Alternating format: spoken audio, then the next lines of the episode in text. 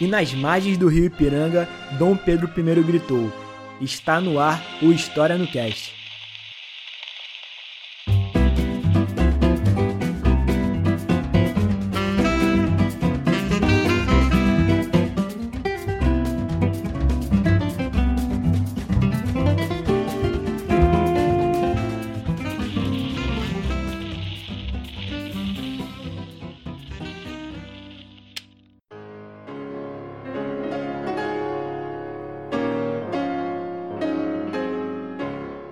Fala rapaziada, estamos aqui para mais um episódio do História no Cast e hoje vamos fazer um episódio aí polêmico que, que com certeza vai gerar altas discussões lá no Twitter.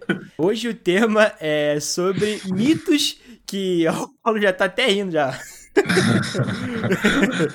ah, o episódio de hoje vai ser sobre mitos que os monarquistas é, falam sobre o período monárquico, né? O período imperial do Brasil. Então, hoje, no episódio de hoje, vamos trabalhar em cima de algumas afirmações, supostas afirmações, que esse grupo aí, que vem crescendo bastante nos últimos anos, divulgam na internet. Será que é verdade mesmo? De determinadas coisas que eles falam?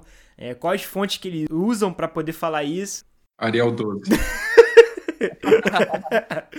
e para falar sobre esse tema. Estou aqui comigo dois convidados, por você presente. Fala pessoal, aqui é o Igor mais uma vez e eu quero deixar um pedido de súplica. Não cancele o História no Cash. e o convidado aí super especial que já apareceu várias outras vezes aqui no História no Cash. Olá, eu sou Paulo Resutti e obrigado aí por convidar novamente para a gente conversar. Eu dei no começo, porque parece, você fala, ah, vai dar briga no Twitter, né? Você faz de propósito, né? sim, sim. É, cara, eu, eu acho muito engraçado que às vezes eu posto algumas coisas lá no Twitter, assim, às vezes sobre monarquia, e eles vêm, né, comentar, às vezes eles fazem, sei lá, mutirão para comentar as coisas no Twitter. E eu, eu, assim, parece que eles acham que eu me incomodo com isso, só que na verdade não. Na verdade, eles estão ajudando o post ia ter um alcance maior, ter um maior orgânico e tal. Se eles acham que esse tipo de coisa me incomoda, não me incomoda nem um pouco, até porque eu já tô na internet há muito tempo. Então, esse tipo de coisa não me incomoda em nada. Na verdade, eu gosto que eles comentem, porque eu, o meu alcance fica maior. Então, por favor, inclusive, eu quero que eles comentem muito no post que eu vou fazer em breve para poder divulgar o episódio. Por favor, comentem muito lá. Mas enfim, vamos aí pro primeiro mito. Que esse aí eu acho que quase todo mundo já escutou de que o Brasil Império tinha a segunda maior marinha do mundo. E aí, Paulo, isso aí procede?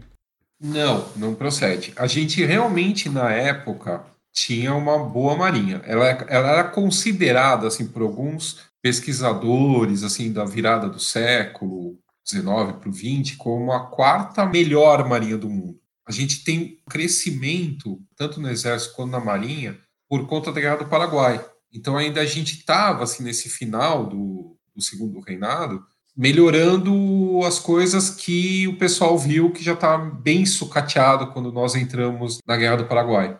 Então você tem uma melhoria do exército, você vai ter uma melhoria progressiva da marinha, mas ela não chegava a ser tão maravilhosa assim. Era boa, mas não era a segunda, não, estava bem longe disso.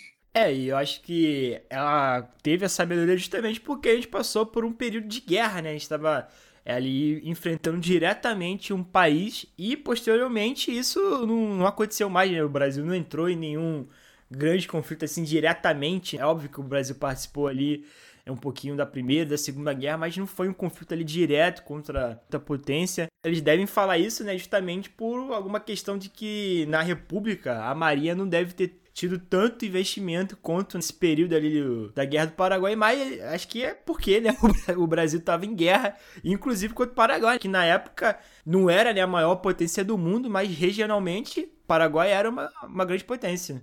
É, ele era forte regionalmente, uh, e a gente tem várias perdas né, de navios e tudo mais, então é, como uma consequência direta da guerra, há uma melhoria nos investimentos dos dois exércitos, na verdade e da Marinha por conta do, costa, né? Então, até, até os anos 20, 30, você vai ter melhorias no Forte de Copacabana e vários fortes do litoral brasileiro, que é uma consequência ainda dessa coisa de, tipo, se acontecer alguma coisa aqui, a gente vai estar preparado, mais preparado do que estava na época da Guerra do Paraguai, entendeu? Não, e só para vocês terem uma ideia do quanto o Paraguai era um país forte, era que no início do conflito, os comandantes brasileiros eles tinham a expectativa de que a Guerra do Paraguai fosse durar um ano. E ela acabou se estendendo por cinco anos. O Paraguai, que era um país que estava desenvolvendo de forma industrial bem acelerada, ofereceu uma resistência muito grande aos aliados e com isso veio a necessidade de se investir mais na marinha, né? E o exército brasileiro que antes da Guerra do Paraguai era uma tropa mega secundária, que tinha como principal função caçar escravo, por exemplo. E também tem aquela questão, também, vamos colocar também no devido lugar, o Paraguai podia ter, ter dinheiro, podia ter industrialização e tudo mais, mas ele era menor que o Brasil, né? Qualquer reação na fronteira, quando o Solano Lopes ele invade o Mato Grosso, ferrou, porque assim ele, ele foi pro meio do mato, né? Pegar a gente, até conseguir jogar tropa para lá, mandar tropa para lá e tudo mais, demorou muito uma resposta brasileira. E também essa questão de que é durar um ano é por arrogância, né? Porque isso também a gente vê na Primeira Guerra Mundial, que fala, eh, quando começou, quando estourou a Primeira Guerra Mundial em agosto de 1914, os oficiais alemães falavam café da manhã em São Petersburgo e jantar em Paris. Eles iam tomar a Rússia e a França numa tacada só, entendeu? Olha aí, ó que isso também tem essa prepotência, não, nós somos melhores, sabe? Assim, acho que também tem um quê, assim, dessa, dessa coisa do militar achar que é o, é o, é o melhor, assim. Falando em melhor, outro mito, né, que a gente costuma escutar bastante, pelo menos eu vejo, é que na época da monarquia, né, do Brasil Império, o Brasil tinha um grande prestígio internacional. Tem muita gente que diz que o Brasil era muito respeitado porque ele era uma grande potência Inclusive, né, que brigava até com o Reino Unido é, sobre a da questão Chris, que tem lá envolvendo o Brasil, que rompeu relações com a Inglaterra ali um pouquinho antes da, da Guerra do Paraguai estourar, é que hoje somos vistos como repúblicas da banana aqui na América Central. É, então, claramente fazendo um paralelo, né, que na época do Brasil Império, o Brasil era respeitado, que na época do Brasil República, é, o Brasil virou chacota. E Paulo, Nietzsche era realmente uma nação de prestígio internacional na, na época do Brasil Império?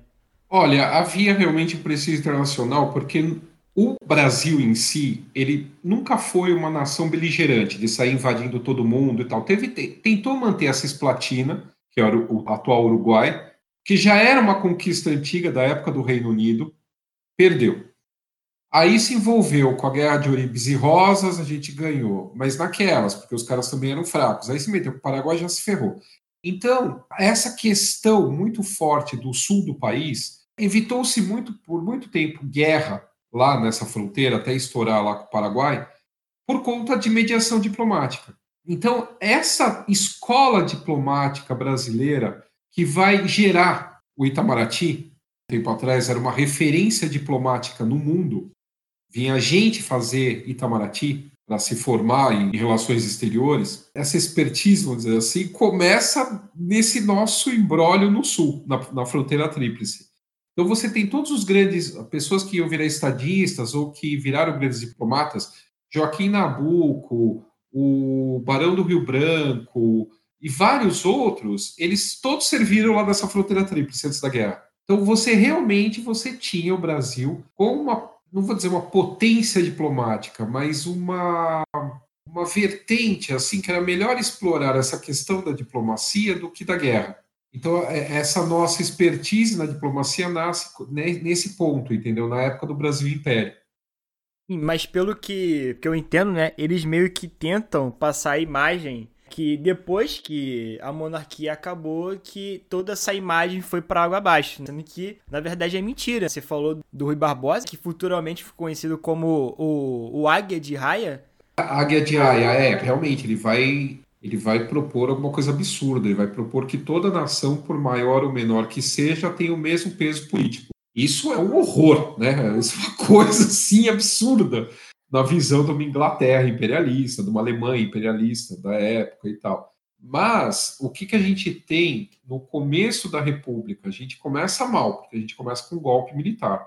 E a gente tem uma questão que o Dom Pedro II ele era muito bem visto no exterior por conta dessa política diplomática até pessoal que ele fazia. Por exemplo, você tem ele como sendo o único imperador que vai visitar e vai prestigiar os Estados Unidos no centenário da independência dos Estados Unidos. É o primeiro soberano que pisa na América do Norte. E numa época que ele está lá como convidado para a grande exposição da Filadélfia e tal. Então você tem esse, vamos dizer assim, esse monarca que era um, muito bem visto diplomaticamente, internacionalmente, sendo menosprezado, sendo humilhado pelos vencedores do golpe, vai, pelos militares. Então, nesse início da implantação na República do Brasil, o Brasil ele é muito mal visto. É claro que depois isso vai diminuir esse peso, né? Tipo, a Áustria não vai reconhecer a República no Brasil logo, o Império Russo só vai reconhecer o, Brasil como república depois que o Dom Pedro II morre. Então, você tem assim um peso muito negativo no início desse banimento do imperador e tudo mais. Mas depois isso é, é obviamente ele volta-se ao normal e aí você vai ter o envolvimento do Brasil na diplomacia internacional, até mesmo com o presidente do Brasil indo no, lá em Versalhes, quando teve lá o final da, da Primeira Guerra Mundial, é um tratado que acaba com a Primeira Guerra Mundial, a gente tem representantes brasileiros lá e tudo mais. Só, na verdade, nesse início da República é que pega, entendeu? Entendi, entendi. Esse ponto que o Paulo falou da questão diplomática do Dom Pedro II, dele viajar bastante para diversos países, como inclusive os Estados Unidos. É, a Lilia Moritz Schwartz, no livro Barbas do Imperador, ela chega a classificar essa fase do Dom Pedro II como o do monarca cidadão, que é uma fase em que ele chega a abandonar os trajes reais, ele só utiliza esses trajes em ocasiões especiais, ele passa a utilizar mais o terno e a cartola, é, querendo dar uma característica mais intelectual e culto do imperador. Isso pega bem, né? Inclusive para pessoas que intelectualmente eram contrárias à monarquia, como no caso do Vitor Hugo, o grande romancista né, e senador da República Francesa, que foge dele como o diabo foge da cruz, até que o Dom Pedro dobra ele indo visitá-lo pessoalmente. E aí o cara ainda zoa com ele, fala ainda bem que aqui na Europa não existe nenhum monarca como o senhor, porque senão não haveria republicanos. Não, e eu acho interessante que a Lilia Malik Sharks ela chega a falar que essa nova fase do imperador, ela dá certo, só que conforme o tempo ela acaba gerando uma certa antipatia em torno da imagem do, do Dom Pedro II como se ele tivesse perdido toda aquela magia de realeza, entende? E eu acho que esses monarquistas, eles pegam sempre um fato que é verdade e eles amplificam. Exatamente isso. É, mas sim, mas isso aí, isso acontece acho que com qualquer né, ideologia, né? As pessoas que tentam pegar determinadas fases, ampliam ou resumem muito. Ou então também é um erro na historiografia não é bem na historiografia, mas é, é, um erro muito comum que a pessoa personaliza, né? Então, eles pegam o Dom Pedro e aí, por conta do Dom Pedro II, eles acham que a monarquia é uma maravilha. Eles esquecem o que era o Brasil da época. Continuando nessa própria questão que a gente tinha falado antes da, da, da imagem do Brasil exterior e da questão Christian, tem muito monarquista que fala que o Brasil é, fez a Inglaterra pedir desculpas e tudo mais. Eu já vi muitos deles contando a, a, versão da história assim, sendo que, na verdade, todo esse processo passou por, por um tribunal, né, que foi, foi lá na Bélgica e tudo mais, e foi favorável, né, ao Brasil. E a Inglaterra, como tinha muitos negócios aqui, e, e, como passou pelo tribunal, eles pediram desculpa por Dom Pedro II. Só que eles contam como se, tipo, o Brasil tivesse dobrado a Inglaterra, sendo que não foi bem assim, né, Paulo? Não, não foi. Foi bem complicado, porque assim, o rei da Bélgica já tinha dado parecer favorável, mas nem com parecer favorável da Bélgica, o governo, uh, o ministro do exterior da Inglaterra e o primeiro-ministro se curvaram a, a todas as determinações do rei da Bélgica. E por conta dessa questão, então, o, eu acho que era o Barão de Penedo, ele pega e sai da Inglaterra. Ele pede de volta as credenciais e se retira da Inglaterra, então a Inglaterra fica sem a embaixada brasileira. E a mesma coisa, o cara daqui cai fora, o, o inglês. O que, que a gente tem que lembrar? Quando que entra essa questão de pedir desculpas? Realmente houve o pedido de desculpas. E assim, foi um momento muito simbólico. Aos pés da queda de Uruguaiana. Uruguaiana cai, a cidade de Uruguaiana tinha sido tomada pelos paraguaios, ela é cercada pelo exército brasileiro, argentino e uruguaio. E o Dom Pedro II está lá no sul, na frente de Uruguaiana, e ele vê a queda de Uruguaiana. O general que estava com as tropas lá se rende ao, exército da Tríplice Aliança. E nesse momento aparece o, o embaixador britânico com ordens de reativar a, as relações diplomáticas entre o Brasil e a Inglaterra. Mas pensar assim, era muito interessante para a Inglaterra, e o, e o Brasil também, ele não queria, na verdade. Era toda uma questão de brios e tudo mais, mas ninguém estava levando muito a sério aquilo tudo, porque mesmo com a guerra já em andamento, você já tem os primeiros empréstimos sendo pedidos pelo governo brasileiro na Praça de Londres. Você tem toda uma negociação de armamento, de, de empréstimo financeiro, até mesmo os interesses da Inglaterra no Paraguai, por conta do, do algodão que já estava escasso, por conta da guerra da, da secessão e tudo mais, você tem muitos interesses envolvidos nisso. Então, uma hora ia ter que, um ia ter que ceder, e o errado realmente era a Inglaterra. Então, ela cedeu, mas não era porque também tinha interesses econômicos envolvidos nisso. Sim, com certeza. Eles não pediram, né, desculpa, ó, porque o Brasil não, era uma é. potência. Não, ó, nós erramos. pois é, pois é. Era na própria questão da, da escravidão, né? Quando os ingleses começam a proibir o tráfico negro, não é porque eles, ó, como eles são nobres, eles são contra a escravidão. Era por puro interesses econômicos também, mesma coisa, mesma situação. Como os franceses falam, procure o dinheiro, cherchez lá, já. É, e para quem não sabe, é, o que, que foi a questão Christie, Paulo? A gente tinha um embaixador maluco, inglês, que nem os próprios é, embaixadores estrangeiros no Brasil na época aguentavam, que era o tal do Christie. E ele cismou várias coisas, ele, ele pegava tudo como se fosse uma afronta pessoal a ele e a Inglaterra. Então tem o acidente dos marinheiros do HMS Forte no Rio de Janeiro, onde esses marinheiros se envolvem numa briga e são presos, e ele quer que os caras tenham uma situação especial e sejam libertados e não sei o quê. Tem um, um navio que, é naufra que naufraga no, na costa sul do Brasil, e aí tem um relatório absurdo que falavam que as pessoas que chegaram, os ingleses que chegaram à costa brasileira, teriam sido mortos por, por brasileiros que roubaram seus pertences. Mas, na verdade, depois a autópsia provou que todo mundo que chegou, na, os corpos que chegaram nas costas brasileiras já estavam mortos, estavam morrendo afogados e tal. E o cara ele inventava várias coisas e queria indenização, queria isso, queria aquilo do Brasil. E aí ele manda apressar os navios. Ele manda a esquadra inglesa no Atlântico Sul aprisionar navios nos portos brasileiros no valor daquilo que ele achava que era justo o Brasil pagar por tantas ofensas à Inglaterra.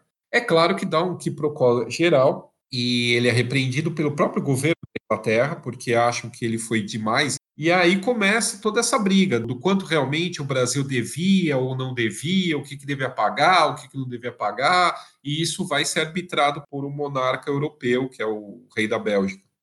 E eu lembro também do episódio que teve os marinheiros ingleses, que eles estavam no cais aqui no Brasil bêbados, eles chegam a ser presos, a polícia prende eles. Isso acaba colocando mais lenha ainda nas relações diplomáticas entre o Brasil e a Inglaterra.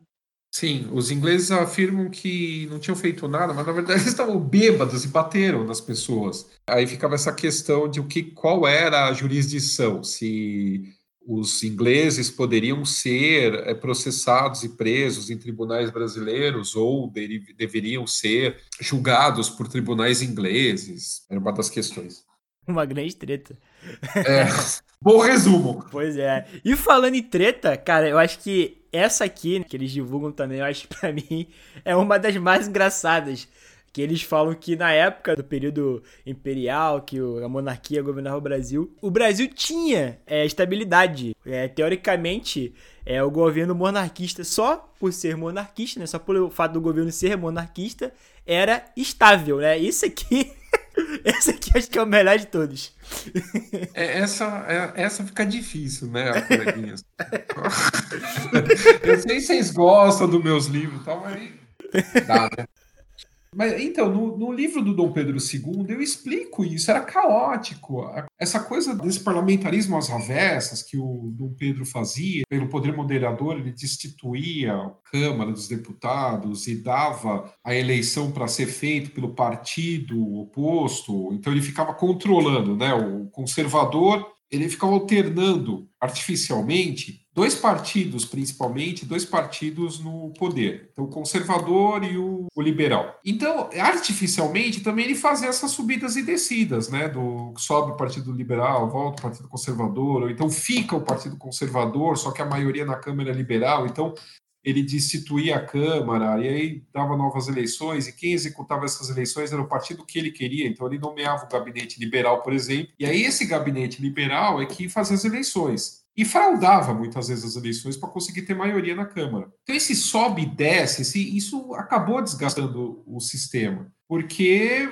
teve duas vezes que os deputados foram eleitos, e aí, pelo menos duas vezes que eu me lembro, que eles nem chegaram a tomar posse porque viram que, não ia, o, que o governo que estava atuando não ia ter maioria, e aí pediram para o Dom Pedro destituir lá ó, a Câmara, que nem tinha tomado posse ainda, para fazer novas eleições. Então não dá para falar que isso é um sistema estável. Fora a parte econômica. Sim, a lixa né, de conflitos, é, revoltas, motins, tudo mais que que rolou, né, do Brasil Império de 2289, a lista é enorme. Eu tô aqui, eu até separei os nomes aqui. Uma das questões principais da, da maioridade, do Dom Pedro II, da antecipação da maioridade, quando ele assume lá com 14, 15 anos, o trono era para. porque a monarquia ia estabilizar a nação e acabar com as revoltas que houve né, na época da, da regência, que chamadas revoltas regenciais, e acaba, meu, o cara mal assume e já estoura a Revolução Liberal de 1842. Sim, sim. pois é, pois é. E não, aí antes, ainda do período né, do Dom Pedro I, a gente tem lá a Confederação do Equador, né, com Frei Caneca, que inclusive foi uma grande revolta contra o, contra o Dom Pedro, o sistema né, que ele estava querendo implementar. Aí depois a gente teve noite da, das garrafadas. Ah, você está falando da primeira, né? Você tá falando do primeiro reinado. Sim, é, de uma maneira geral, né? É a primeira geral, o Império como um todo. Aí depois a gente teve a Cabanada, né? É, a Federação dos Guarani, Revolta do da Fumaça, é, pô, a Cabanagem, Revolta dos Malês, Revolta Farroupilha, Sabinada, Balaiada, é, Revolta dos Liberais, Revolta dos Lisos. É porque tem muita coisa, sabe? É, a revolta do Vitem, né? Que, tipo, foi sinistra demais, cara. É, foi aí. Vocês estão no Rio, né? Sim. Aí na frente do átrio, lá do pátio da igreja de São Francisco de Paula, no centro do Rio de Janeiro, você teve gente morta lá com descarga de cavalaria e tudo mais. Que lá era meio que o centrão onde o bonde funcionava. Nada de bonde lá. E aí a revolta do Vintém é por conta do imposto, né? Em cima do transporte público da época. E isso pega mal pra caramba. Sim, também rolou em Curitiba. Então a gente teve várias revoltas, né, que marcou o Brasil Império como um todo, ali no governo do Pedro I, aí depois teve o período inicial, que também teve algumas, depois do governo do, do Pedro II. Então, eu acho que uma coisa que o, o, Brasil Império não foi, foi ser estável. Mas isso eu acho que também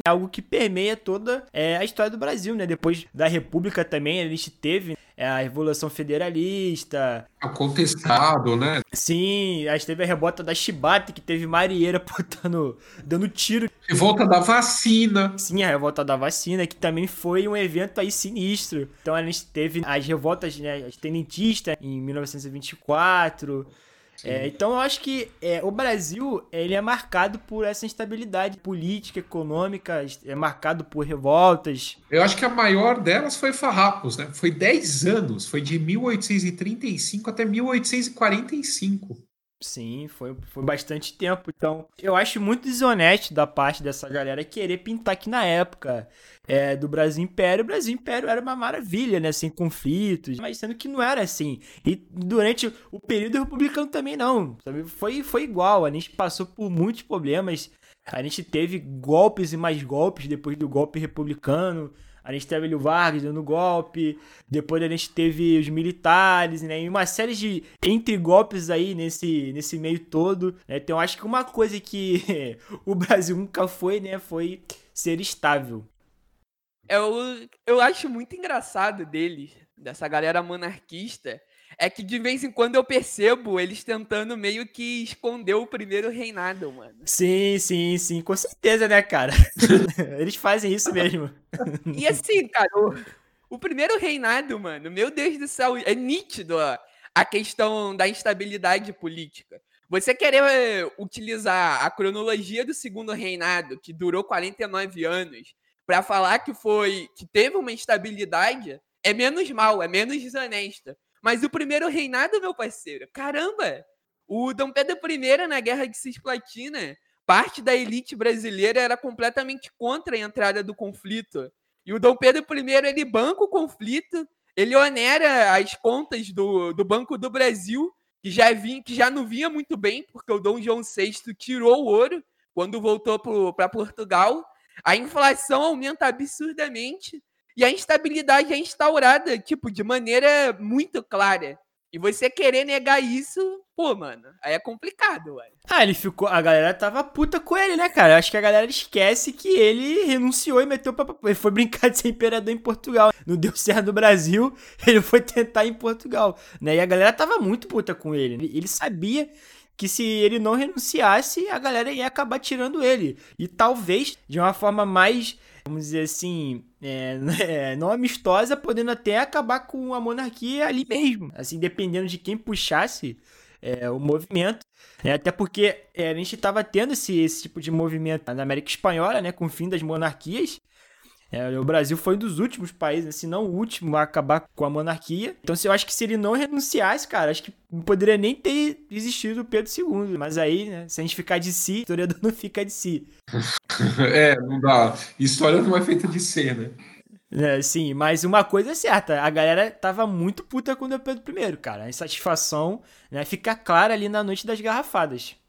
Mas então, é, a noite das garrafadas também aí é, tem uma outra questão, porque você tem um imperador do Brasil, que é português de nascimento, e aí você tem uma massa de portugueses no Brasil ainda que está defendendo a a noite das garrafas é mais complexo, é bem mais complexo, porque você tem o que que acontece. O Dom Pedro ele abdica o trono de Portugal em nome da filha dele, Maria II de Portugal. Só que essa menina não consegue tomar posse, que o tio dela dá um golpe lá em Portugal. Então essa menina tem que voltar para o Brasil. Então no Rio de Janeiro, você imagina, a gente levou de 22 até 25, final de 25, três anos para conseguir ter o reconhecimento que a gente era independente. Aí, em 27, essa menina volta para cá com uma corte portuguesa, no exílio. E, e, começa a vir um monte de português aqui para o Brasil, atrás da menina, porque não reconhece o governo do tio dela em Portugal. Então, o Dom Pedro está em dois pés, entendeu? Tá num pé na Europa, tentando resolver o embrólio da filha dela no trono de Portugal e cuidando dos negócios portugueses, ao mesmo tempo que está cuidando dos brasileiros. E aí, obviamente, ele não faz bem nenhuma coisa nem outra, né? Só que os brasileiros, eles começam a ter medo de que essa coisa dos portugueses, entendeu? Tem todo... E aí essas garrafadas são os portugueses, né? Que eles jogavam as garrafas dos brasileiros que estavam na rua. Sim. Pelo que eu, que eu já vi, né, sobre essa questão, né, existia o medo aqui no Brasil, dessa elite que estava se formando, de que o Brasil voltasse a ser ligado, ligado com Portugal e, e algumas coisas que, né, algumas atitudes que o Pedro I tinha, né, às vezes acabava confirmando esse, esse medo. Então, a gente soma isso, esse medo com todo o desastre político econômico que o Pedro promoveu, então a gente tem ali uma grande satisfação contra o Pedro I. E a Confederação do Equador já fez com que o governo dele não começasse de uma maneira muito boa. Então, é, eu acho que o, o governo do Pedro I já começa ali meio mal. Sim, é, é, é uma coisa meio. Não chega a ser despótico, mas é aquela coisa, ele manda, né? Porque a, o, você tem a, a, questão da revolta né, da, da confederação é por, porque ele fecha a Assembleia, não era isso? Sim, sim. A noite da agonia foi quando ele mandou fechar o Congresso. Com o exército, hein? Com o exército. Então, o Império já começa com um grande mal-estar. Né? Então, acho que não dá para ignorar tudo isso.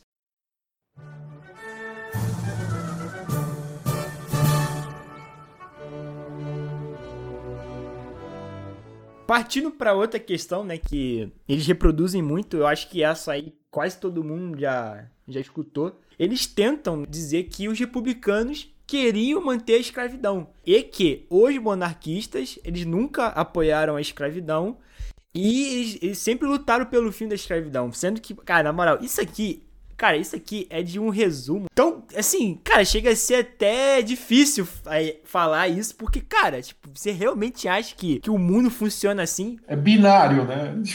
Binário, né? Mas enfim, fala aí um pouco sobre isso aí, Paulo.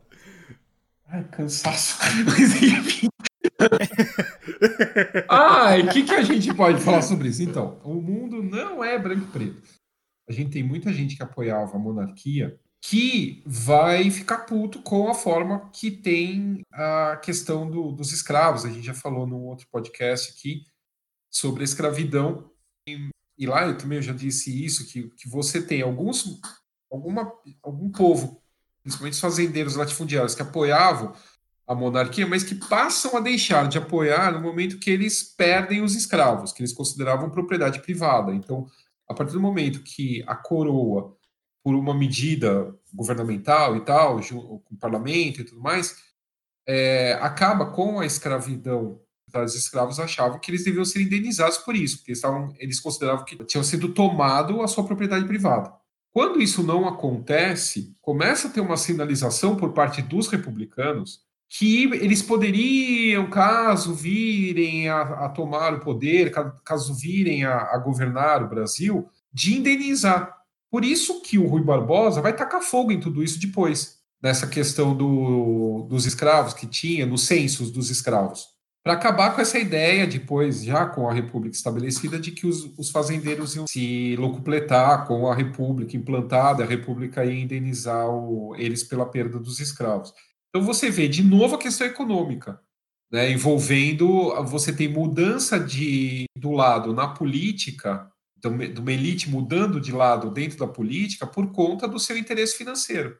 Quem vai me pagar o que eu perdi?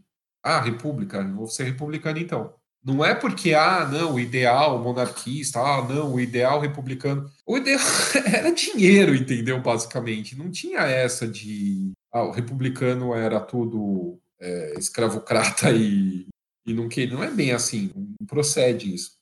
Sim, sim. Existiam né, republicanos que queriam né, a permanência da escravidão, como também existiam republicanos que queriam acabar com a escravidão. Sendo que também existiam os monarquistas que também queriam acabar com a escravidão e vice-versa. Sim, é, exatamente. É, tipo, aí, é, porque mesmo no Partido Conservador, que era o que tinha maioria na, na Câmara na época da, da abolição, havia um racha dentro de um partido. Existiam conservadores que eram favoráveis à abolição e existiam é, conservadores que eram contrários à escravidão.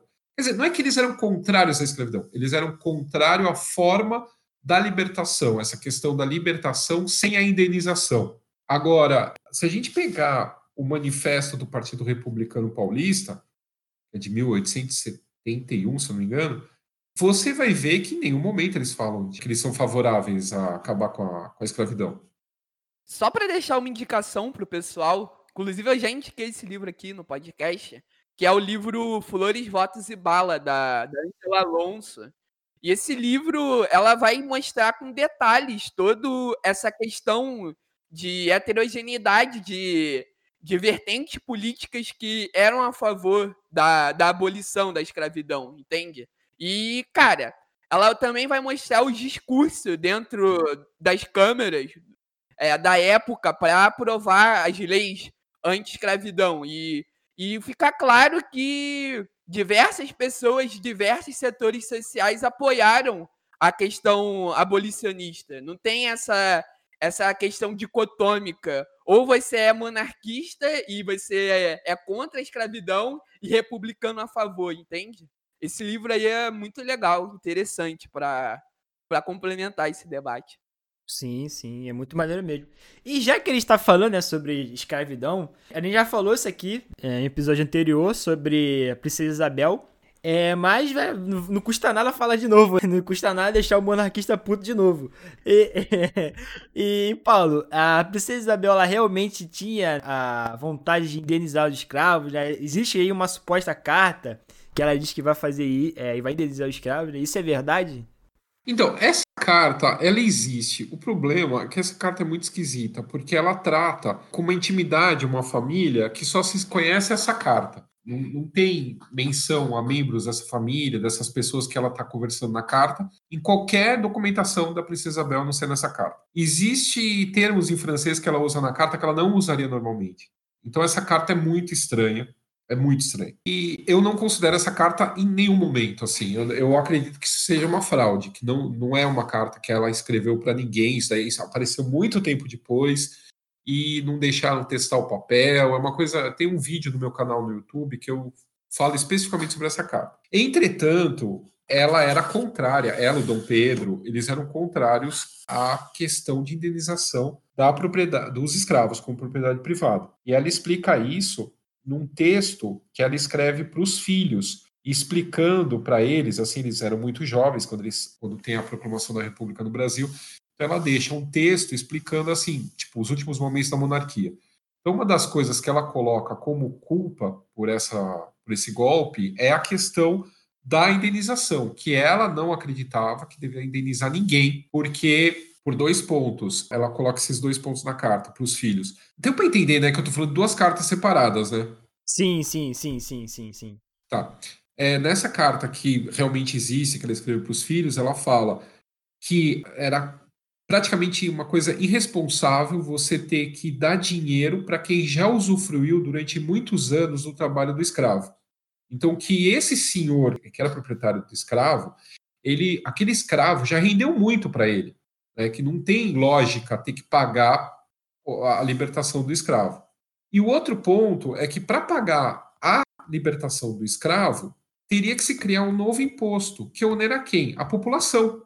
Quer dizer, esse escravo liberto, né, as pessoas que estavam sendo libertas, elas iam ter que entrar na sociedade já pagando imposto. Para quem? Para o dono dele, né? E toda a população que não tinha escravo, elas iam ter que pagar por conta dessa maluquice que os fazendeiros queriam indenização.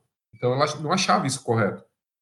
Eu me lembro também que você falou que eles falam que essa carta ficou durante muito tempo no Museu Imperial ali em Petrópolis, e acho que você disse que também não, não procedia, né? Que você nunca viu essa carta lá. Da primeira, no caso, sobre da indenização. Então, a primeira carta que ela escreve para o Visconde de Santa Marta, ela, e, e, isso daí está numa coleção privada, num museu privado, nunca esteve em Petrópolis, nunca, nunca, nunca, nunca, nunca. Essa outra que eu estou falando, que ela escreve para os filhos, explicando tudo e tudo mais, isso está no, no, Museu Imperial, inclusive está no livro que o Barman, que ele escreve, né, uma biografia, biografia não, um estudo sobre o Dom Pedro II e faz também uma, um trabalho sobre gênero da Princesa Isabel, e ele traz essa carta nesse livro dele. O nome desse livro do Barman é Princesa Isabel do Brasil, Gênero e Poder no Século XIX. Nesse livro, o Barman, que é um brasilianista, Roderick J. Barman, ele fala sobre, sobre isso que eu estou tratando aqui com vocês e também traz essa carta da Isabel para os filhos. Perfeito, perfeito.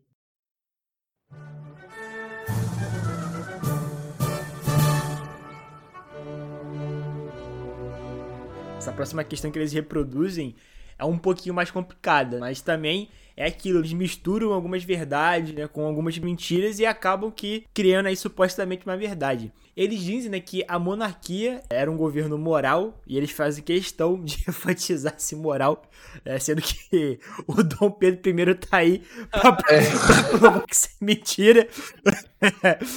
que era um, que era um governo. A moralidade da classe média brasileira. Pois é, pois é. é que era um governo moral popular, né, que era sustentado pelo povo e não por uma elite, e que a república foi um regime golpista, é, elitista e antidemocrático. Bem. É, é eu não sei o que esse povo bebe, mas eu gostaria de saber. mas... Então, será que. Eu acho que não existiu, né? Elite no, no Brasil Império. Não, elite. Como não tinha elite? Imagina. ela surge misteriosamente, né? Depois, depois que o, a República é implementada. É. Sendo que, pô, a gente vê, né, é, o exemplo perfeito de que o Barão de Mauá foi destruído por uma elite. Uma elite escravocrata latifundiária. Como é que é? O Barão de Mauá, ele foi boicotado muitas vezes por essa, essa elite escravocrata e latifundiária. Ele, ele era casado com uma artista, né? Não sei se você sabe dessa história. Não, não, não. É, o Barão de Mauá, era, e aí também ele sofre várias por conta disso, dessa pseudo-moralidade e tudo mais. Mas o Barão de Mauá, ele é complicado. Eu não gosto de falar do Barão de Mauá, porque ainda me falta muito material sobre o Barão de Mauá, mas é, existe muitos interesses estrangeiros envolvidos na questão do Barão de Mauá. Sim, ele tinha financiamento da Inglaterra. Exatamente. A Inglaterra estava em todas junto com ele. Então eu não sei se atualmente uma comparação é o cara, tipo, eu não quero falar nomes, mas assim, muita gente grande que acabou subindo muito com empréstimos daqui, empréstimos de lá, estava como o maior rico, o brasileiro mais rico do mundo, e de repente hoje está na cadeia, entendeu? Então, às vezes, a gente tem que também dar uma olhada além do que se conta, entendeu? Porque é, até agora eu não entendi o livro do Jorge Caldeira, é um livro muito profundo tal, mas é, usa-se muito essa questão do liberalismo, entendeu? Olha como o liberalismo econômico foi destruído pela monarquia. Então, eu não sei até que ponto dá para realmente acreditar nessa hipótese totalmente. Ou era uma ideia que se tinha no Brasil de se proteger de alguma forma, e isso já começa no Dom Pedro I, o, as propriedades, a, a riqueza brasileira para os brasileiros. Não, é que eu, que eu lembro das minhas aulas de Brasil 2 a respeito do Barão de Mauá era de que ele era um cara que possuía uma mentalidade capitalista e aqui no Brasil ele tinha um hábito de comprar escravos e libertar esses escravos e oferecer emprego para esses escravos nos seus empreendimentos. E isso foi um dos principais motivos que fez com que a elite cafeira ela ameaçasse tirar o apoio do Dom Pedro II, é, condicionando que o Dom Pedro II parasse de apoiar o Barão de Mauá. E implícito nessa questão, a elite cafeira começou a sabotar os empreendimentos do, do Barão de Mauá entende? E é a partir daí que o surto industrial que o Barão de Mauá trouxe aqui no Brasil, é, com a construção de ferrovias, a questão do telégrafo, ele acaba chegando ao fim. Pelo menos foi isso que eu assisti nas minhas aulas. É engraçado isso que você falou, né? Porque a, a, no começo o que você disse, da, ele tem um capitalismo que é, que é a questão do capitalismo inglês, né? Ele, ele é de uma família do sul do Brasil, o, o Mauá, que tinha fazendas de charque, produção de charque no sul. E ele vem para o Rio de Janeiro e para aprender técnicas comerciais tal, e ele já se enfia logo de cara numa casa comercial inglesa. E ele vai ter toda essa visão do capitalismo, mas é esse capitalismo protestante, não é o capitalismo católico. Você também tem uma questão de como que o lucro é visto. Então, o, o Barão de Mauá é meio que uma pessoa fora assim, da realidade brasileira da época, entendeu? E, claro, isso vai gerar vários conflitos por conta disso, inclusive por conta da, dos escravos que ele libertava. Sim. Eu acho que também muita gente acaba confundindo a popularidade do Dom Pedro II com a popularidade da monarquia. É porque, assim, me parece algo meio, meio que absurdo, porque quando o, o Dom Pedro II ele, ele leva o golpe, me parece que as pessoas ficaram assim, tipo, tanto faz, sabe? Não é que a galera, assim, é, gostava da República, mas sei lá, pelo menos eu tenho a impressão de que, sei lá, tanto faz, sabe? o Dom Pedro II. Até porque naquele período também a popularidade dele não estava tão alta, ele estava doente. É, mas enfim, é, Paulo, como é que você vê essa questão da popularidade da monarquia? Olha, eu, eu assim, você tem um atentado contra o Dom Pedro II em julho de 1889.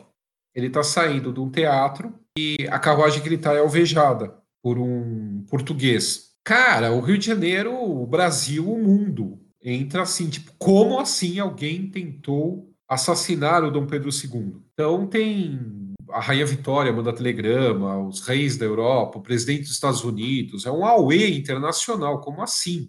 E aí, o que para piorar, o cara era português. Os portugueses no Rio de Janeiro, os caras se desdobram em mil, assim, para pedir perdão, porque um cara que também era português atentou contra a vida do imperador do Brasil. Então, assim, a popularidade dele não era ruim. Ainda mais porque teve essa comoção toda ao redor dele por conta da. Em julho, ele tentam assassinar ele, enfim, aí você vê que a popularidade dele não era baixa, pela comoção, inclusive dos republicanos. Os republicanos acham o fim da picada tentar contra O cara era meio, sabe assim, a, sei lá, Xuxa, da, a Xuxa velha, né? assim. Alguém assim que, tipo, você vai atacar como? Né? Alguém. A Xuxa não, porque o pessoal ainda ataca ela. Mas eu tô tentando imaginar alguém que a gente tem hoje no Brasil, sei lá. O Drauzio Varela, o Drauzio Varela. boa.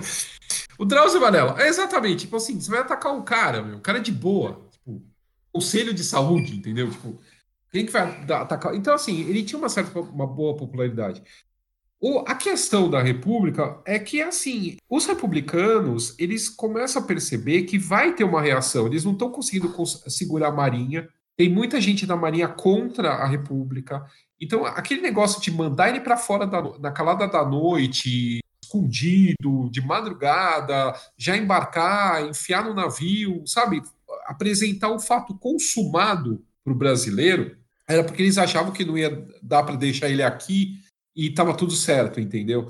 O irmão do Deodoro, que era o governador de armas da Bahia, ele tinha telegrafado para o Dom Pedro, para o Dom Pedro resistir. Ele não sabia que o irmão estava envolvido. Então você já está tendo reações no Brasil inteiro por causa do golpe. Então, isso que a gente tem hoje, a gente tem a história cristalizada, entendeu? Mas se você estudar assim, hora a hora o que aconteceu, você tem os marinheiros que tentaram desembarcar para libertar ele do que, que, a família imperial toda estava presa no, no Paço Imperial, na, na, Praça 15, lá no Rio, aí no Rio, né? E você tem essa tentativa de desembarque de, desses fuzileiros navais brasileiros para libertar a família, eles enfrentam o pessoal do exército que estava lá, quem não é morto na hora é fuzilado. Até hoje a gente não tem o nome dessas pessoas, mas a gente sabe que isso aconteceu. Você tem é, em São Paulo, você vai ter na Bahia, você vai ter enfrentamentos que não houveram no Rio de Janeiro, porque lá a quantidade de exército na rua era muito maior. Mas existia uma multidão que ficou cercando o passo para ver o que, que ia acontecer. Mas essa multidão também não reagiu. Então, eu acho complicado assim falar, ah, ele, caiu porque ele não tinha apoio popular. Eu não sei se esse apoio popular se tivesse armado, entendeu? Sendo que boa parte do exército também não sabia o que estava acontecendo, o que, que, poderia reverter ou não. É meio que nem o Jango, sabe? O cara não tomou posse, não sei. Porque acho que o grande problema é que eles associam né, a figura do Pedro II com a monarquia, sabe? Ah, sim, é o sistema, né? Sim, é, sim. Eu, sim, sim, agora entendi. Eles personalizam, né, o movimento, isso, figura. E é claro que eles não podem fazer isso com o Dom Pedro I, né? É, né, pois é. Pois é. Trouxe esse filho bastardo, amante, humilhou a mulher. Pô, não tem como, né? Pois é, pois é. Mas eu acho que também o que impulsionou, né, o golpe republicano, eu acho que não foi nem muito a questão do Pedro II. Eu acho que foi o que queria vir depois do Pedro II, quando ele morresse. Quem ia assumir? A princesa Isabel, o marido dela, o conde de, ele não tinha popularidade boa. Na, na verdade, a popularidade dele era ruim, pelo que eu sei. Então, assim, eu acho que as pessoas ficavam pensando, né, porque, beleza, o que, que, que, vai acontecer quando ele morrer? Quem, é vai ser Isabel? Vai ser a Isabel vai governar o Brasil? O marido dela, que é um francês. Então, na verdade, não vai ser ela que vai governar, ela vai ser a marionete do marido dela. Então, eu acho que toda essa questão circulava. Eu acho que, então, como o Pedro II já estava meio doente e tudo mais, acho que eles aproveitaram para tirar ele, né, e não ela, porque eu acho que eles esperavam essa reação, até porque o, o Dom Pedro II não gostava de violência, ele era um cara mais tranquilo, então eu acho que pra tirar a Isabel, né, junto com o marido dela, acho que seria um pouco mais complicado. Tem muita gente que mete o C, né? É, por exemplo, se fosse, se o Dom Pedro II tivesse o temperamento do pai, duvido que ele aceitaria isso de boa. É, eu não sei, porque assim, o próprio Dom Pedro I, ele tinha opção de não abdicar. Porque, assim, as tropas que estavam amotinadas contra ele de 6 para 7 de abril de 1831 na Praça da Aclamação, no Rio de Janeiro, já estavam contra ele. Só que estavam chegando tropas frescas, vamos dizer assim, do sul, que ele poderia ter usado para abafar o levante que estava começando a acontecer. Ele preferiu não fazer isso. E ele fala que ele não ia derramar sangue brasileiro por causa dele. Então, na verdade, o que o Dom Pedro II faz em 1889, também podendo ter fugido de lá, ido para Minas, tinha até um plano, estavam tentando convencer ele, porque tinha ido uma passagem na, no, no Passo Imperial que levava para fora. Sabe onde é? Tem o Passo Imperial e onde hoje é o Museu Histórico Nacional. Existia uma passagem subterrânea que saía do Passo Imperial e ia até lá. E essa passagem não estava bloqueada. Os, os, militares não tinham bloqueado. Então, o Conde D, o Toné e várias pessoas da corte estavam tentando convencer o Dom Pedro II a, a ir por aquela passagem, chegar lá no forte, de lá. Não era bem o forte, era lá perto, era uma casa que tinha lá perto do forte, onde, onde hoje é o Museu Histórico Nacional. E dessa casa, que ficava aos pés lá do Morro do Castelo, eles poderiam pegar uma carruagem, subir de volta para Petrópolis e de Petrópolis entrar para o interior e chegar em Minas. E de lá eles montarem uma reação contra os militares revoltados no Rio de Janeiro. O Dom Pedro II não quis nem ouvir falar nisso. Então, é, nesse ponto, ele é muito semelhante ao que o pai fez em 31, que ele também não quis essa coisa de matar brasileiro para ele continuar no poder, entendeu? Tipo, ah, não me quer, dane-se. É que o, o, pessoal romantiza demais, porque assim, se você pega as cartas que eu peguei do Dom Pedro II, cara, era um fardo governar o Brasil. O cara não gostava. Ele começa assim: hoje fazem 30, quando, quando era a, a data da coroação dele, hoje fazem 30 anos que começou o meu martírio. O pessoal fantasia muito, entendeu? O cara era assim: o cara nascia e morria para aquela função. O cara foi educar, governar o Brasil. Tipo, ele não tava lá brincando, entendeu? Na hora que não quiseram ele mais, ele deu a Deus. É, faz sentido. Se, olhar, se for olhar por esse lado, faz sentido, né? Tiraram um peso das costas dele. Pois é, meu, você imagina, governar o Brasil já é inferno agora, você imagina na época. Pô, pois é. Não, e fora também que ele já tava absurdamente doente, Sim. cara. A questão da diabetes, ele tava atacando muito. E outra, você é um eterno para-choque. A gente levando em consideração isso que o Igor falou, de você, por exemplo, vamos pegar só esse exemplo. O Barão de Mauá libertando escravo, colocando os, ca os caras para trabalhar como libertos, pagando salário e tudo mais. Aí vem a elite cafeeira, a elite escravagista, batendo na orelha lá do Dom Pedro.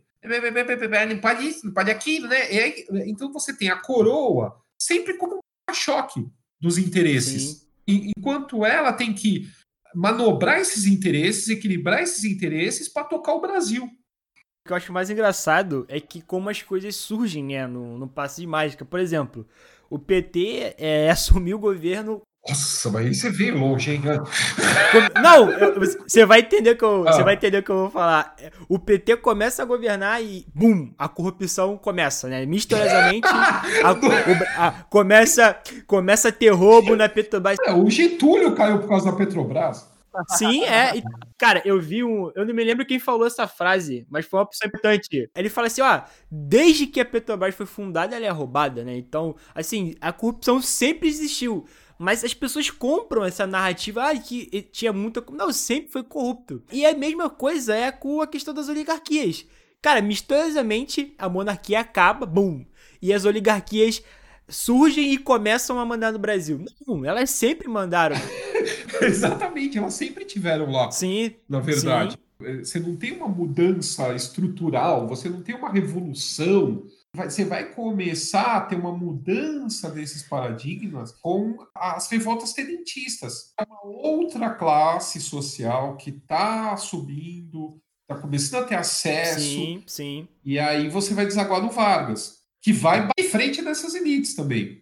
E no livro do José Murilo, que ele fala, o nome do livro dele é Forças Armadas e Política no Brasil, ele fala que basicamente o Getúlio Vargas ele faz um acordo lá né, com os militares, não com os militares em geral, porque o exército brasileiro tinha de tudo lá dentro, então não dá para definir como uma coisa só, mas ele basicamente faz um acordo com o Góes Monteiro e com o Dutra, que basicamente o Vargas, o que, que ele faz? Ele começa a substituir as oligarquias pelo exército. Então o que dá alicerce para ele governar é o exército. Enfim, isso depois se vira contra ele. O que é a base de, de governar dele acaba se virando, ele toma um golpe. Depois é, o Django também toma um golpe em 64.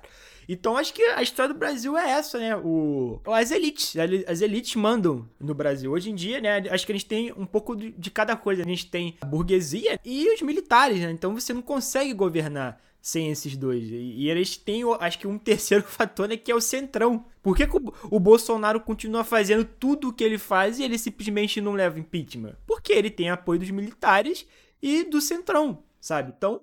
Porque ele tem dinheiro. Sim. Ele consegue manobrar a, a, o parlamento. Então, quer dizer, é, é, a hora que acabar esse dinheiro, esse centrão também vai se voltar contra ele, como se voltou contra a Dilma, como se voltou contra o Collor. Sim. Porque o Centrão foi base do governo desse povo também.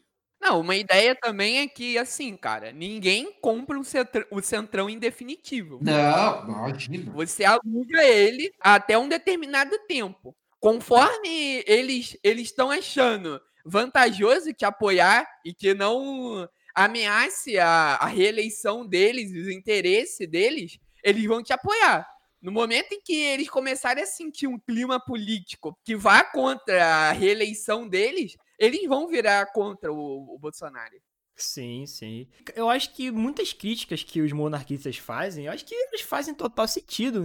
Acho que não são nem é, críticas monarquistas, né? são críticas que já existem há muito tempo. Se a gente pegar o livro do, do José Murilo, por exemplo, né, A Formação das Almas, os Bestializados, tem, tem um outro livro muito bom, que é um compilado de textos né, sobre críticas da República, que é o Dicionário da República, da Lília, né, que ela faz lá um apanhado de textos críticos, tem texto do José Murilo, de vários historiadores aí a gente vê que o, o, principal problema do Brasil sempre foi inserir esse. Esses interesses. É, inserir a população no processo de cidadania, de participar efetivamente das decisões que são tomadas no país. Então, começou a se pensar disso depois de muito tempo. Na, na década de 30, os analfabetos começam a votar, que as mulheres começam a votar. Então, olha quanto tempo. E mesmo aquelas pessoas que votavam, né, que, que tinham o direito de votar, o José Moreira mostra isso nos bestializados ele dá exemplo aqui do Rio de Janeiro, né? Que a população votante de fato era 100 mil, mas ah, 1, 2% faz, votavam porque sabia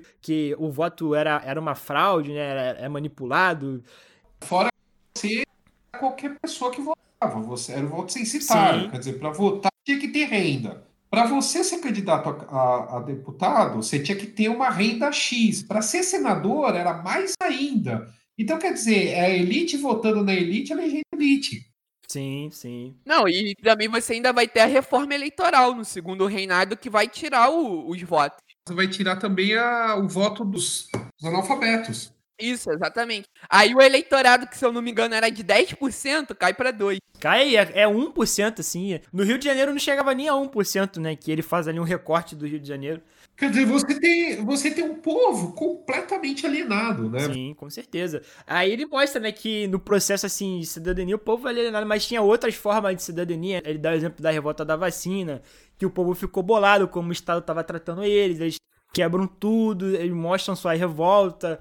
E, cara, assim, é um livro muito interessante, né, que ele fala que, que nações foram criadas dentro do Brasil, né, comunidades foram criadas, mas uma comunidade civil mesmo, assim, pensando pró projeto político assim nunca existiu. É, acho que acho que isso começa um pouco aí nos anos 2000. A gente está caminhando como nação, né? Ainda. É, o, o, Getúlio tenta, né? Mas dentro daquele modelo ainda ditatorial, né? Mas é ele vai começar a pegar essa questão mais das origens e elas vão surgindo, né?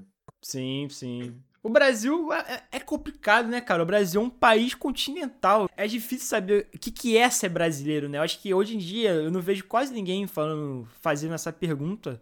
Mas eu acho que isso é um dos porquês, né, dos nossos problemas. O que, que é ser brasileiro? Olha, a gente tem tanta, tanta cultura diferente dentro desse país. Será que existe uma coisa que una todo mundo? É, antigamente era seleção, mas nem, nem seleção a gente tem mais. Pois é. Mas, mas sabe que eu acho que ainda é a história? Porque, ah, por exemplo, eu sinto isso pelo meu canal no YouTube. Outro dia eu recebi, outro dia, faz algum, alguns meses, eu recebi uma ligação de um marinheiro do Amazonas. Ele me contando uma história, que aí eu fui atrás, eu fiz um vídeo só sobre essa história. Sobre como a Revolução de 32, que até então todo mundo falava, a Revolução Paulista, não sei o que, não sei o que lá, teve uma guerra, teve uma batalha naval por conta da Revolução 32 no Amazonas. Nossa, caralho. Então, quer dizer, e o cara me ligou para contar essa história. Quer dizer, a história nos une. Claro, você tem as histórias regionais, mas você tem uma história que, que perpassa todo o povo, né? Então, eu acho que, a, que uma, um dos fatores de união é a nossa história. É, mas eu acho que, que é isso, né? É, acho que é difícil dizer, não, todos os nossos problemas surgiram com a República. Não, acho que muitos problemas que existiam na, na monarquia foram transferidos para a República. E da, da colônia. Sim, é, sim. Ah, e terão novos problemas que surgirão aqui, se perpetuarão. E é ah, isso. sim, sim. É, porque isso é venda de narrativa. Acho que essa galera tenta pintar esse, esse modelo como perfeito para poder né, agariar seguidores. Um projeto de um grupo, né? A gente vê aí que eles querem, né? Tem esse projeto de voltar à monarquia no Brasil. Se você for falar pra uma pessoa assim, ué, monarquia, que, que é isso? Família real brasileira, sabe? É complicado, eu acho que hoje em dia existe essa falsificação da história, ela tá presente não só no, nos monarquistas, mas acho que quase todo qualquer grupo geral. Que nem hoje me mandaram um negócio falando assim, é verdade que, o, que a gente fez um vídeo sobre a, sobre a Imperatriz Cici no meu canal no YouTube, e aí apareceu misteriosamente um post na internet, engraçado, mesmo o Facebook que espalhou a, a fake news da voz do Dom Pedro, que ia sair um livro e tal. Aí o cara inventou um trecho do Diário do Dom Pedro II que não existe. É bizarro. Então, assim, a, a internet aceita tudo, entendeu? Então, e ninguém vai atrás para ver se é verdade ou não. Cara, eu estudando para fazer esse episódio, eu vi um texto de uma página monarquista falando que o Dom Pedro II reduziu a taxa de analfabetismo para 50%. Nossa, meu Deus, cara. Deus que me. Eu fiz um vídeo. Não, olha, é. Não, engraçado é que não tem senso que fale isso. Não, não tem senso sobre isso. Eles vão inventando uma coisa atrás da outra. Eu só me lembro quando a gente. Sabe quando a gente é criança, que a gente tá na escola, que a gente fala assim, que a gente chega contando um monte de, de mentira, sabe? Tipo, ontem eu vi um Power Ranger, ah, não sei o que, ontem eu vi a tatuagem. Sabe? É, eles, eles saem inventando as coisas aleatoriamente sem sentido, cara. Cara, teve outro dia que eu, postei um meme no Twitter, né, zoando de monarquista. Aí o cara chegou aí pra mim e falou assim: não, porque o Rio de Janeiro, né, o Brasil, era a capital do piano. E eu olhei assim e falei, caralho, beleza, mas de onde que você tirou isso? Aí fiquei conversando. Aí o cara me mandou, ele me mandou dois textos. Cara, no primeiro texto, não falou nada sobre o que ele dizia, não falava nada, só dizia que, tipo, que basicamente existiam pessoas que consumiam é, o piano aqui no Rio de Janeiro, mas não fala nada sobre o capital do piano. Aí, o outro texto que ele falou, cara, é, é bizarro, cara, é bizarro. O texto falava justamente o contrário, que meio que tentavam é, vender a imagem de que o Rio de Janeiro era a capital mundial do piano, sendo que era mentira. Eu falei, cara, você não lê nem o que você me mandou, sabe? E tipo, cara, o, o cara me manda um negócio que contradiz ele mesmo. É. E eu fiquei assim, mano, isso não é possível, cara. Eu ia também falar de um relato de um texto que eu li, de um monarquista, que ele fala a respeito, ele defende essa tese de que o Dom Pedro II ele pegou o governo em 1840 com 90% de analfabetismo e quando ele foi destituído do trono, ele reduziu para 50%. Aí no texto, cara, mano, é muita marola. Que ele começa falando que primeiro, vamos lá, não, vamos lá. Primeiro ele começa falando que foi o Dom Pedro II que fundou o colégio Dom Pedro II, o que não é verdade colégio que, que viria a ser o Dom Pedro II, ele foi fundado em 1773 e ele recebeu o nome de Colégio Imperial Dom Pedro II durante o período regencial como uma homenagem ao futuro imperador. Aí já começou errado. Aí depois ele, ele tenta fazer um comparativo da questão educativa antes do segundo reinado e com Dom Pedro II. Aí ele fala que houve o surgimento de escolas particulares a nível primário.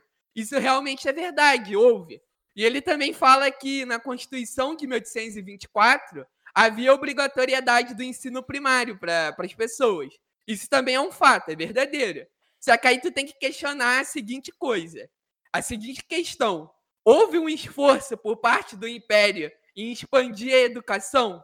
Essas escolas particulares de nível primário que surgiram, surgiram durante no país inteiro ou só foi no Rio de Janeiro? E outra questão, quem era o público-alvo que tinha acesso a essas escolas?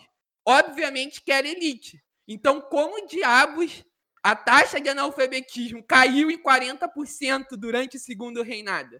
Cara, não tem o mínimo de sentido, cara. Não tem Porra, nenhum. não dá, mano.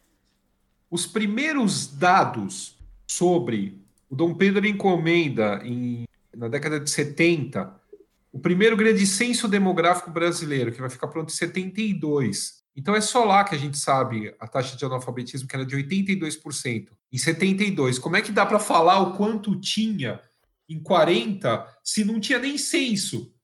Pois é. Tipo, você já derruba aí, entendeu? Não tinha censo no Brasil. Como é que você vai afirmar? Né? Tipo, você já cai, já quebra as pernas do cara que tá discutindo isso com isso. Ah, e tem aquele mito também, né? Que o Brasil era a segunda maior, a quarta maior potência do mundo, sendo que você falou que não existia nem esse conceito ainda. É, com, com- base no quê? Né? Tipo, produto interno bruto, produto interno bruto por potência, você vai ter o Brasil aparecendo em 15º na, no final da primeira década do século XX. Olha aí, aí. Ah, também tem aquele, aquele, mano, é um combo, sabe? Tipo, outro dia eu vi é, que o Getúlio Vargas era monarquista. É, é, bom, aí é, aí é complexo o negócio. O que, que você sabe sobre isso? Então, a questão é a seguinte: você tem, dentro desse fascismo que surge na Europa, a partir dos anos 20, vai caminhando até 30, até a Segunda Guerra Mundial, a gente tem um fascismo tropical aqui, né? Como tudo no Brasil, é tudo macalhado. A gente tem um fascismo macalhado aqui. Uma das bases do fascismo é o, o tradicionalismo. Então, um dos pilares do fascismo ele se apoia no tradicionalismo. Então, o Mussolini da Itália vai buscar lá o, o fascio, né, que é aquela união de madeira em volta da, da madeira da. É o símbolo do fascismo, que é, é é o machado e aquelas madeiras em volta do machado e tal. E o Hitler ele vai construir o quê? O terceiro Reich, que é o quê? O terceiro Império Alemão. O Mussolini ele vai voltar a essa origem da Roma, né, da, da- da- do Império Romano e tal. Você vai ter o Almirante Orti na Hungria, que também era fascista, é, sendo regente de um trono vago. Aliás, você tem três monarquias, você tem três fascistas envolvidos com tronos vagos. Você tem o Almirante Orti, que é regente da Hungria, mas ele recusa que o rei da Hungria volte. Você tem o Hitler, que ele, não, ele sempre fica como chanceler né, do Império, mas também não quer que, o, que, a família imperial, que a família real alemã volte ao trono. Você tem o Mussolini, que está lá no rei, lá tem o rei da Itália lá, e tá beleza. E você tem o Franco na Espanha, que também, apesar de a, família real espanhola não estar lá, não ter rei na Espanha, também é meio que um trono vacante. Então você tem essa afinidade do fascismo com o tradicionalismo. E aqui no Brasil não vai ser diferente. Você vai ter toda uma construção que o, Dom- que o Getúlio Vargas vai fazer em torno de quem? Do Dom Pedro II. Porque era o que começa a ter essa questão da idealização, entendeu? Naquela época, a escola, você tinha um, tinha um pai do povo, né? você tinha o imperador que era preocupado com a educação. Então tem o, Dom o Colégio Pedro II, você vai ter o Ministério da Cultura, que vai ser construído no Rio de Janeiro, que vai ser o primeiro prédio modernista brasileiro, dentro do, do escopo do, do modernismo tal, e dentro da, da questão do governamental. Você vai ter o, Dom, o Getúlio flertando com essa família imperial, que morava, então, uma parte no Rio, outra parte em Petrópolis tal. Ele compra, ele manda comprar o Palácio de Verão, do Dom Pedro, e cria o Museu Imperial e começa toda uma questão de montar esse, esse museu com peças que até hoje ele mandou fazer algumas peças ou comprou algumas coisas para rechear esse museu. Então você tem esse flerte, você entra nesse Ministério da Educação lá no Rio de Janeiro, tem uma frase muito bonita sobre educação que é meio plagiada do Dom Pedro II. Então você tem sempre esse flerte, entendeu? Mas por quê? Por causa da tradição, né? De você ter essas pessoas mais tradicionalistas ao seu redor. Então, realmente é um flerte, mas longe disso, entendeu? Ele não passa desse flerte, dessa tentativa de aproximação. Cara, na moral, é, é bizarro como eles, eles pegam coisas extremamente complexas e resumem algo que não tem nada a ver, cara. Não, e o pior é que assim, se eles olharem para o que está acontecendo agora, você tem um cara da família imperial brasileira que é deputado e, e é, apoia tudo que o Bolsonaro faz. Sim, sim. Ou o, a monarquia também. Sim, pois é. Isso não significa que ele seja monarquista, né? Ele tá ali flertando com, com o tradicionalismo, né? Igual você falou.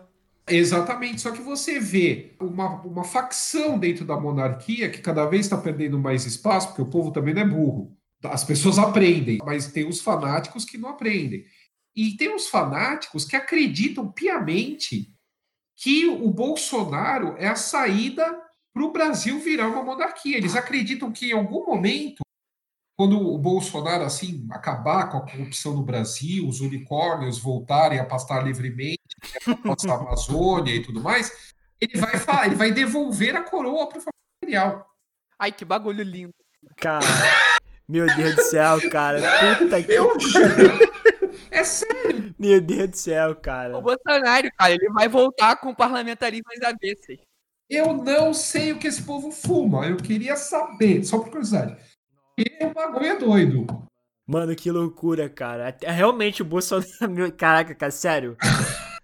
Cara, o que que tá acontecendo, cara? Que que, cara? Assim, eu queria saber, cara, assim, em outros lugares as pessoas são assim. Porque me parece que o brasileiro, assim, né? O brasileiro como um todo, ele vive uma realidade paralela, assim, sabe? Não, olha, mas é, porque assim, em Portugal eu, eu vi outro de um comentário que eu falei, eu não acredito. Também tem um povo assim que quer que volte a monarquia e tal. E não só isso, em Portugal eles querem que volte a aristocracia.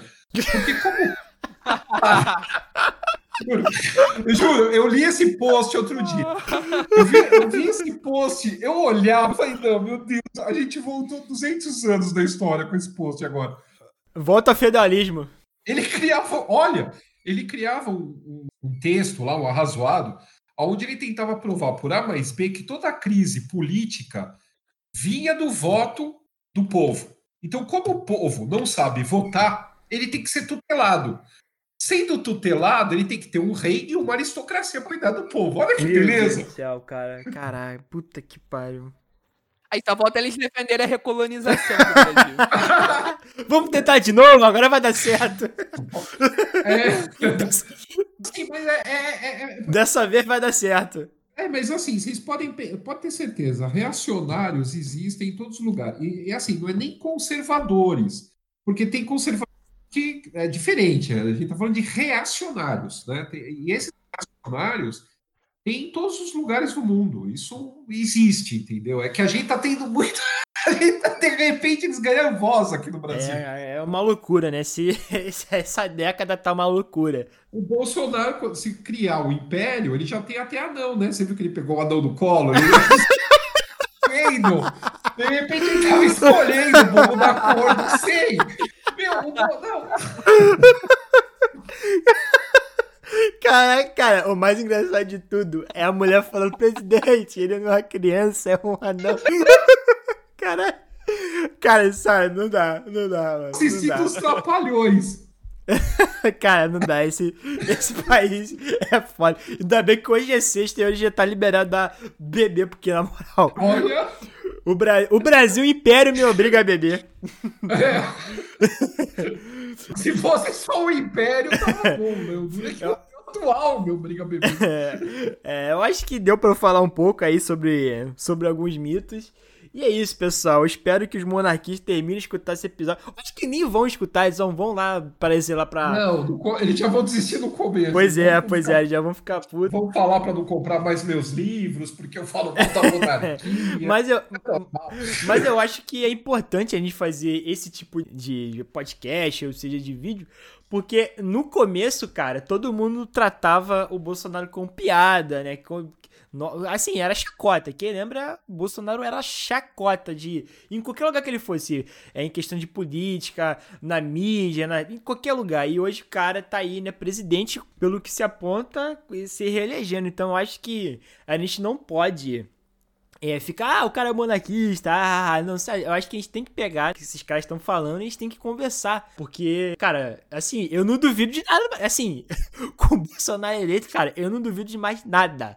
Nada. Eu acho que a gente não pode duvidar das coisas. Eu acho que a gente tem que pegar o que esses caras estão falando e a gente conversar, mostrar pra galera que não é bem assim. A gente tem que fazer isso, porque senão, mano, a gente tá fudido. Se a gente tá fudido agora, dá, tudo dá pra piorar. Tudo dá pra piorar. E essa galera tem, um, tem uma força absurda na internet, cara. Então, não menospreze, parceiro. É porque eles são chatos, cara. Tudo que é chato tem força. Tudo que é chato tem força. É porque, tipo assim, quando você posta alguma coisa, eles chegam. E, tipo, tem muita gente que se intimida com aquilo. Então fala mais. Eu falo, eu não ligo pra essa porra, foda-se. Né? Eu posto um negócio do Twitter, respondo algumas pessoas e eu vou ver série, sabe? Vou fazer qualquer outra coisa. Eu não vivo de internet. Né? Mas tem gente que quando vê uma pessoa falando mal dela, ela já, já fica com medo, sei lá, não sei, sabe? Mas enfim, é isso. Queria agradecer aí é, mais uma vez a participação do Paulo. Por favor, se inscrevam no canal do Paulo lá no YouTube, porque é muito bom, é muito bom o canal do Paulo. O Paulo é o verdadeiro youtuber de história, por favor. é o verdadeiro youtuber de história. Agora eu cheguei aos 100 mil. Aí, aí, parabéns. É. Parabéns, né? parabéns. Enfim, é isso aí, pessoal. Muito obrigado pela sua audiência e até a próxima. Até. Obrigado. Valeu, pessoal. Foi um prazer.